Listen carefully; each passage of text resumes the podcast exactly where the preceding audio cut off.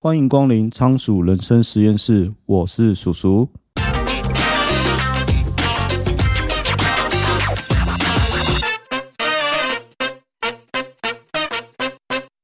今天想跟大家介绍一本书，叫做《晶片战争》。那在台湾应该没有人不知道半导体吧？没有看过半导体晶片长什么样子，也应该都至少听过护国神山台积电。其实半导体是个七十几年前还没有存在的产业，只不过因为现在晶片短缺，才广为人知。从玩具到武器，从飞机到手机，半导体晶片无所不在。没有晶片，现代各种电子零件几乎无法运作。特别是在二零二零年，全球出现了晶片短缺，这时全世界才发现半导体的重要性。而且高度集中在东亚，有一个叫做台湾的地方。二零二二年，美国国安议题网站一九四五评比了世界上五个可能会引起世界大战的地区，台湾排名第二名。这样危险的地方，居然拥有全世界百分之三十七的半导体产能。所以，身为台湾人，应该好好了解半导体的来龙去脉，以及。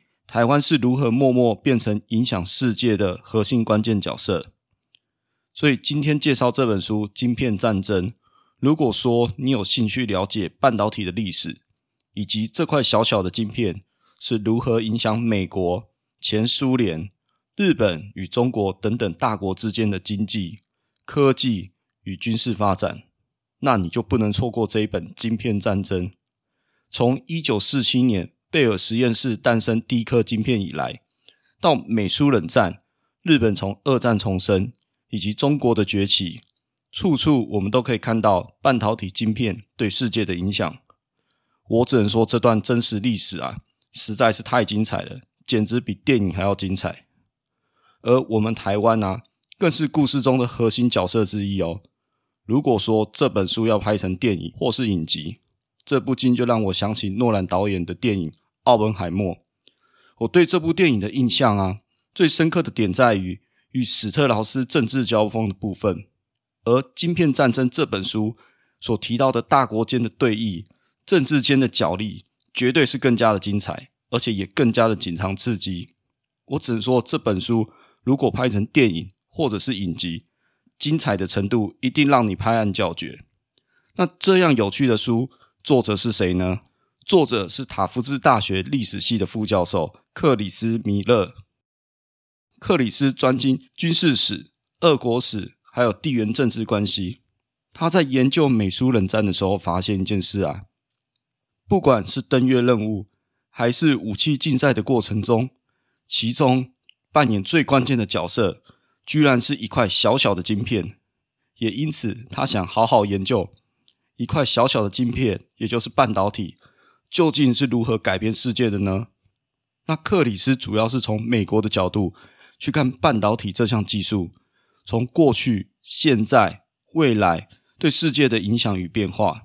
既然书名叫做《晶片战争》，所以我觉得可以从战争这个角度，让我们好好来了解一下一颗小小的晶片是如何牵扯到多国的角力与竞争呢？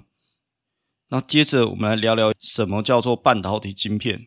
简单来说啊，半导体晶片其实就是一种轻薄短小的开关。在一九四五年，宾州大学为了美军制造一台电脑，叫做艾尼亚克，它是用来计算火炮的弹道。可是你知道它有多少个真空管吗？足足有一万八千个真空管哦！而且每一根真空管平均每两天就会故障，导致电脑宕机，然后工程师就不得不赶快找出故障的真空管。并且要赶快换新的，而且真空管会发光吸引昆虫，所以工程师常常就必须要除虫，避免真空管烧掉。所以到了我们现代啊，城市发现问题，这就是我们会说 debug 的由来。那所以计算机好用归好用，可是就是体积大了点。那有没有方法把体积给缩小啊？战争结束不久，贝尔实验室就成立了一个小组。因为玻璃真空管又大又容易破掉，所以他们的任务就是找到真空管放大器的替代品。那这个替代的零件就是电晶体。第一颗电晶体啊，像是一个拇指般的大小，外表看起来像是一个夹着纸用的夹子。那是由贝尔实验室的三位科学家肖克利、布拉顿还有巴丁等人开发出来的。电晶体，你可以想象它是一个利用半导体材料制作的小开关，具有放大和开关讯号等功能。那在一九六五年到一九六八年越战期间，美国总共投了八十多万吨的炸药，这比二战期间太平洋战区所投下的炸弹还要多。但是这种轰炸非常没有效率，因为大多数的炸弹都打不中目标，所以美国空军就意识到。他们需要更聪明的作战。美军测试了各种导弹与炸弹技术，从使用遥控器到使用红外线都试过了。除了一款百舌鸟飞弹，其他的导引系统都没有什么用。百舌鸟飞弹就是从飞机上发射，用简单的导引系统把导弹指向雷达无线电波的源头，锁定敌人的雷达设施。有这样的限制。导引武器就不可能决定战争的结果，因为军方认为导引武器的问题就出在于真空管。当时美国战斗机在越南所使用的麻雀飞弹，还是使用手工焊接的真空管。然后在东南亚的潮湿气候，还有飞机起降时的冲击力，这导致飞弹经常故障。麻雀飞弹的雷达系统平均每用五到十小时就故障一次。然后战后的研究显示，麻雀飞弹只有九点二 percent 的机会会击中目标，然后有六十六 percent 会故障，其余的根本就没打中。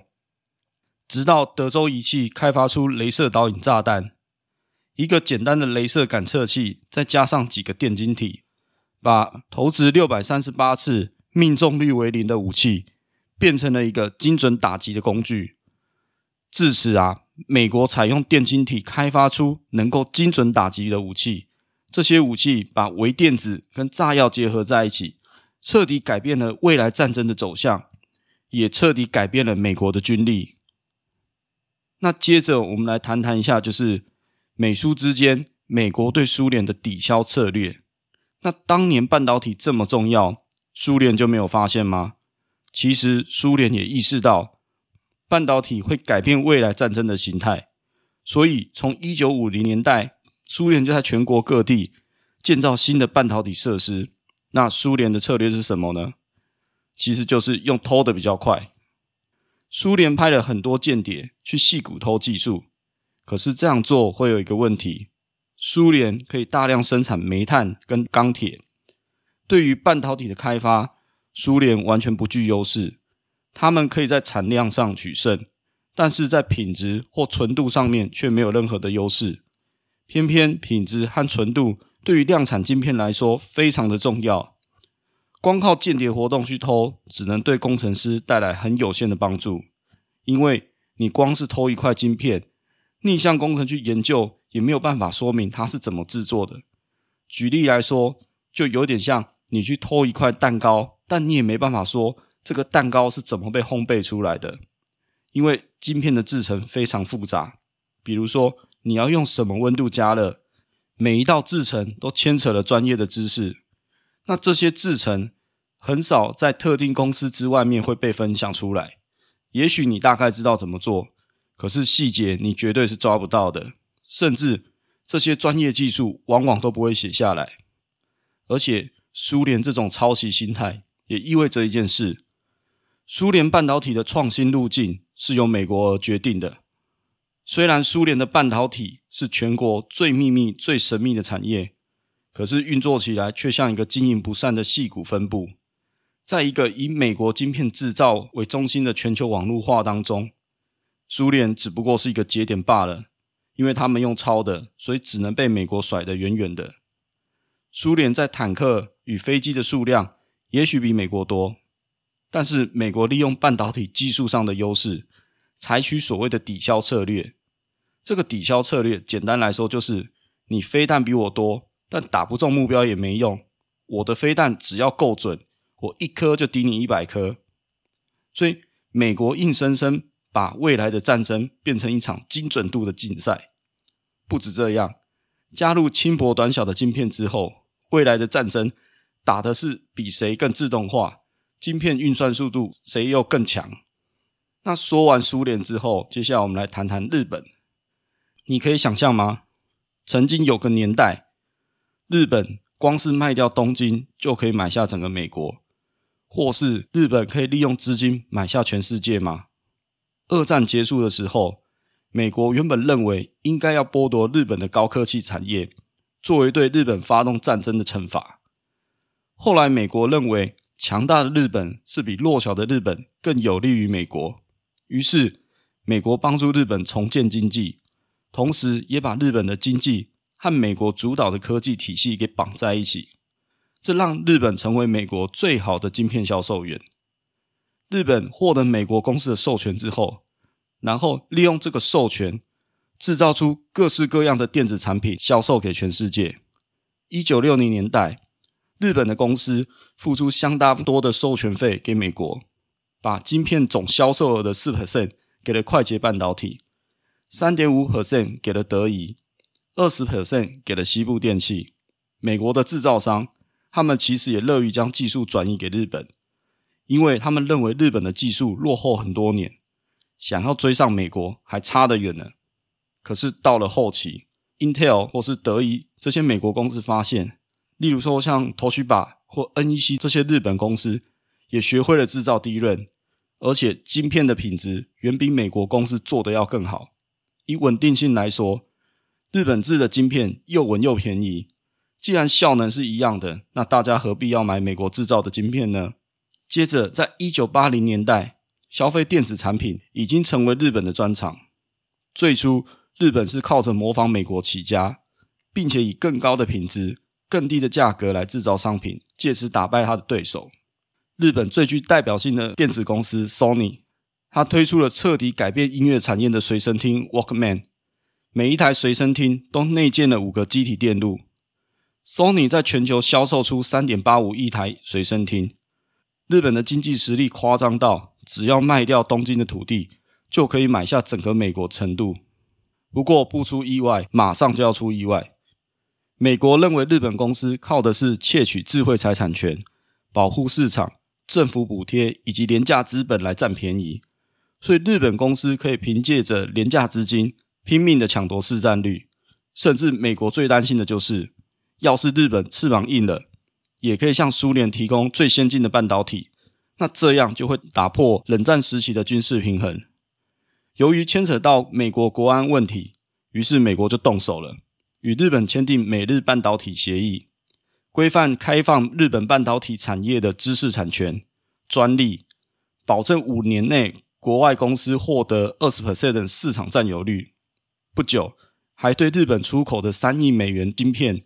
征收百分之百的惩罚性关税，可以说，随着美日半导体协议的签署，让处于高峰的日本低润晶片就渐渐的走下神坛了。再来，我们再聊聊一下，就是近年来美国对中国发动了所谓的晶片锁喉。中华人民共和国自成立以来，每一位中国的领导人都想发展半导体。早在一九五零年代。中国官方就把半导体设为是重点的科研要项，只是毛泽东发动文化大革命，许多科学家专家被迫下乡务农，然后只留下工人来打造先进产业。这样的想法简直是天方夜谭。然后毛泽东又把国外的技术跟思想阻隔在外，美国又限制中国购买先进的半导体设备，毛泽东自己又添加了禁运措施，可以说。毛泽东的文化大革命梦想是希望每个工人都能自己生产电晶体，只不过最后以失败收场。随着毛泽东的逝世，邓小平承诺以四个现代化政策来改造中国。政策的目标很明确：中国第一台机器进口，第二台机器是中国制造，第三台机器出口国外。进入全球化时代之后，中国变成了世界工厂。在新技术的引入与开放改革之下，进而逐渐让中国的半导体开始崛起。直到一九九一年，美国发动波斯湾战争，世界各国看到美军的强大实力，这种震撼就有如经历了一场心理核战。于是中国就投入了大量资金，发展所谓的高科技武器。中国部署了一系列能够削弱美国优势的武器，例如说，中国精准的反舰飞弹，让美国的舰艇在经过台湾海峡时候会变得非常危险，进而可以牵制美国的海军力量。中国的弹道飞弹可以威胁从日本到关岛的各个美军基地，中国的反卫星武器更可以瘫痪通讯与 GPS 网络。中国更是全力投入新一代的武器，也就是所谓的 AI 武器。AI 可以拿来自动追踪、辨识与摧毁目标，只不过建立 AI 会需要资料、演算法、算力等三大要件。除了运算力之外，中国的 AI 技术能力已经与美国相当。然后，中国的领导者也意识到，在未来云端运算、物联网、大数据的推动之下，晶片的需求正在爆发性的成长。算力需求越大，就需要越多的先进制程晶片。近期美国通过的晶片法案，主要都是针对算力去围堵中国，这个就叫所谓的晶片锁喉。对中国政府来说，就很像过去苏联发射的第一颗人造卫星上太空。于是，美国担心自己落后苏联，而大举投资科学与技术领域。中国发现关键的设备、材料、技术几乎都要仰赖国外公司。于是，在美国禁止业者向华为等公司销售晶片以后，中国的确面临到巨大的冲击。二零二二年，全世界发生晶片短缺的问题。美国总统拜登邀请了台积电、Intel。以及饱受半导体严重短缺的公司来开会，比如说像福特、通用的汽车公司。这主要就是因为美国开始对中国实施晶片锁喉策略，切断中国取得美国晶片技术的管道，所以华为等中国公司至少在二零一九年就开始囤积晶片。再来是二零二零年，因为 COVID-19 疫情的影响，数百万人在家工作而升级电脑。个人电脑的需求越来越多，另外，大数据资料库也需要建立资料中心，对于伺服器的需求也增加了。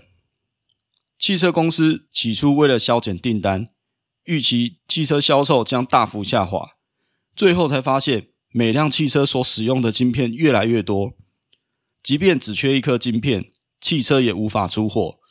世界这时候才注意到，先进制程晶片的供应。有一个最大的问题，就是太过于集中，而且特别集中于台湾，所以因此开始说服台积电与三星在美国开设新厂。换句话说，台湾如果爆发灾难，不管是地缘政治还是地震，全球的运算力将缩减百分之三十七，造成全世界经济的亏损，比疫情还要可怕。所以进入到后疫情时代，各国争相邀请台积电设厂。目前，美国亚利桑那、日本的熊本厂、德国的德勒斯登、中国的南京都有建厂或扩厂的计划。不过，两奈米的先进制程与先进封装依然是以台湾为生产的重镇。那最后，我想要做一个总结，就是关于这本《晶片战争》所讨论到美国对于这些国家发动晶片战争的导火线。首先，晶片战争源自于全世界第一颗人造卫星升空，苏联的科研实力令美国大感危机，再加上苏联的导弹与坦克数量远超美国，这激发了美国登月任务要用科技超越苏联的决心。另外，越战期间，美军采用电晶体开发，开发出来能够精准打击的武器，而后美国对苏联采用抵消策略。拉大了美国苏联之间军力的差距。在二战以后，日本百废待举，是美国把战后的日本培养成最好的晶片销售员，彼此之间可以说是共生与盟友关系。在日本半导体与经济成长到能够威胁美国的国家安全下，哪怕是盟友，美国也是借由签订美日半导体协议对日本开战。到了全球化时代。中国成了世界的工厂，借由国家的补助，以国外的新技术的帮助，中国半导体也逐步的成长，直到中国在军力上能够威胁美军，在科技上甚至能使用抵消策略去对付美国。于是美国祭出了晶片法案。新一代的武器与科技，最重要的就是运算力。能够提供强大算力的晶片，供应链几乎都在美国控制下。禁止这些公司提供这些关键技术与设备，就有如被美国掐住脖子，动都不能动。所以，整本晶片战争读后，我最大的感想是，不管是敌人还是盟友，只要牵扯到美国的竞争力、国安危机，美国一定会出手干预。未来影响算力最大的关键，就是先进制程与先进封装，特别是生成式 AI ChatGPT 的问世。以及俄乌战争所出现的先进武器，这些科技完全离不开台积电所生产的先进制程晶片。